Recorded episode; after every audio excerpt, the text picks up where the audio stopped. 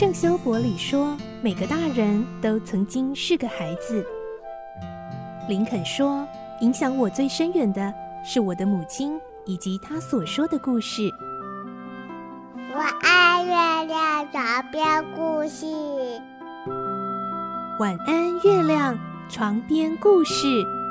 小青姐姐邀请每一位大孩子、小孩子一起听故事，不管多忙，也要和你一起听故事。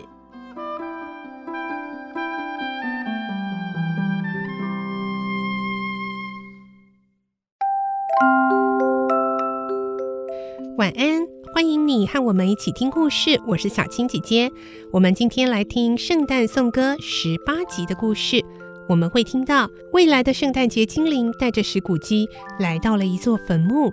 史古基没有勇气上前去看清楚，到底坟墓上刻的是谁的名字。来听今天的故事。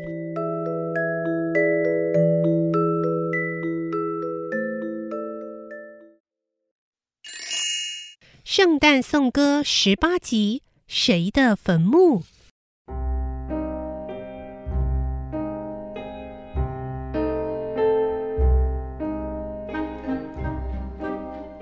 在这个屋子里，母亲和女儿们正专心地做针线活。突然，母亲把针线放到桌上，用手蒙着脸说：“这个颜色好刺眼哦，一定是烛光让我的视力变差了。”你们的父亲快回来了，绝不能让他知道我眼睛的毛病。彼得把书合起来，回答：“嗯，已经超过时间了，妈。我觉得最近这几个晚上，他都走得比平常慢一些。”他们再度安静下来。克瑞奇太太首先打破沉默，用坚定愉快的声音说：“我知道他以前把小提姆放在肩上就走得很快呢。”“嗯，我也知道。”他常这样，他背起来很轻，而且你们爸爸很爱他，不会觉得背他麻烦，一点也不麻烦。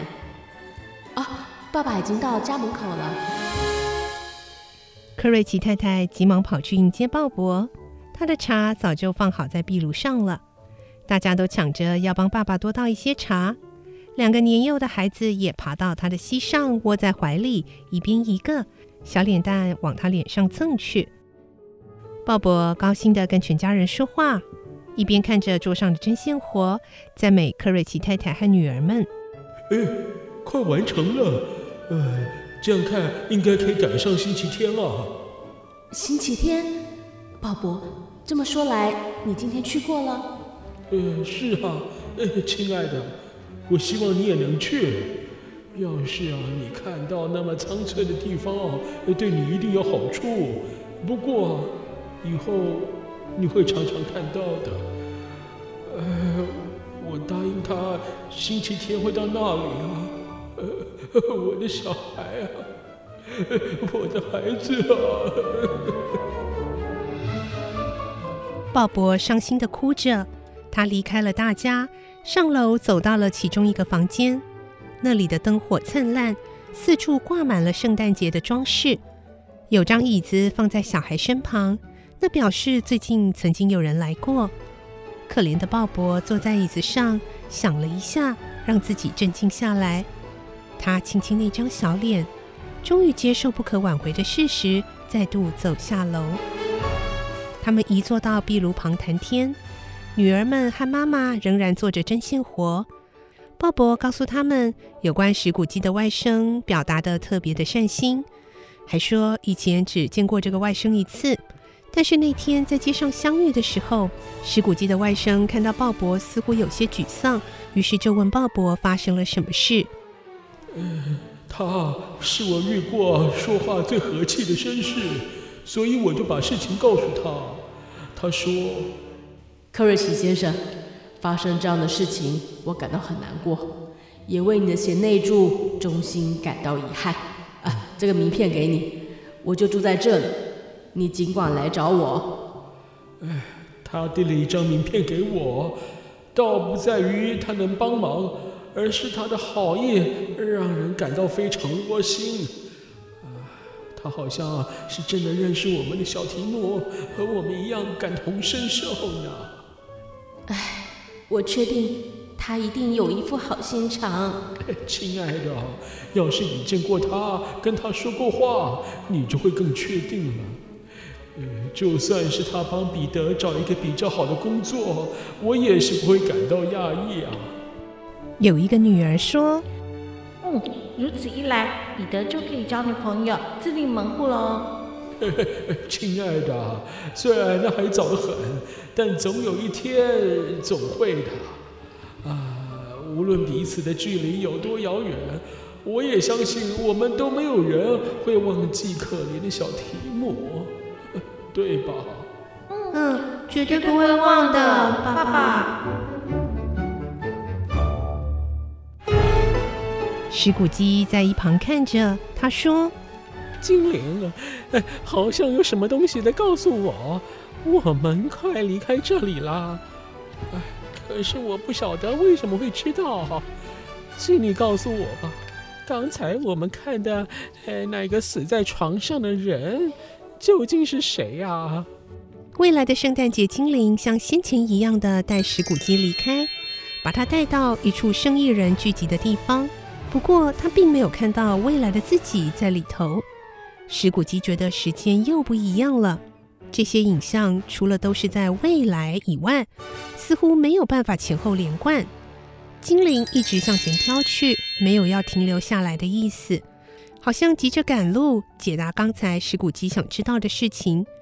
在石谷基的恳求之下，他们逗留了一下。这个院子啊。我们现在匆忙经过的这个院子，就是我办公的地方啊！让我看看未来的我是什么样啊！精灵停了下来，手却指着远方。哎，房子在那边啊！你怎么指着别的方向呢？那个手指并没有任何改变。石谷鸡匆忙走到事务所的窗口，向里面张望。那里依然是事务所，但已经不是他的事务所了。家具跟以前不一样，坐在椅子上的人也不是他。精灵还是像刚才一样用手指着别处。石谷基只能够走回精灵身旁，跟着精灵走，到了一扇铁门前停下来。这里是教堂的墓地，这意味着石谷基即将要知道，那个可怜人已经长眠于地下了。精灵站在坟墓中，向下指着一座坟墓。石骨鸡发抖着朝那座坟墓走去。精灵的样子一点也没有改变，但是他却害怕了起来。在他严肃的外表下，他看见了另一层新的含义。呃，在我走进你所指的坟墓之前，可以先回答我一个问题吗？这一下是未来一定会发生的景象，还是可能会发生而已呢？精灵仍然向下指着旁边的坟墓。一个人有什么样的行为，就预示了什么样的结果。如果坚持下去的话，是一定会得到那种结果的。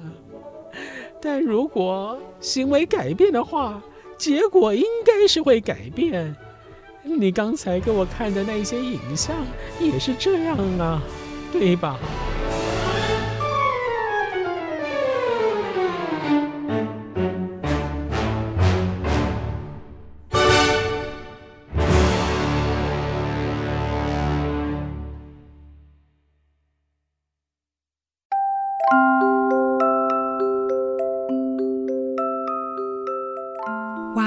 这个第三个圣诞节的精灵真的带给石谷鸡一场震撼教育。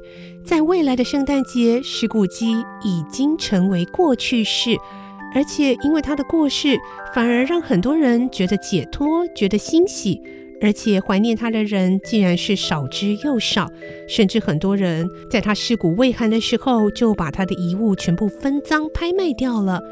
这么凄凉的未来，让石谷基真的觉得非常的害怕。然而，石谷基还有机会改变吗？如果史古基愿意当下做出改变，他的未来是否会真的不一样呢？明天我们再继续来听圣诞颂歌的故事喽。我是小青姐姐，祝你有个好梦，晚安，拜拜。小朋友要睡觉了，晚安。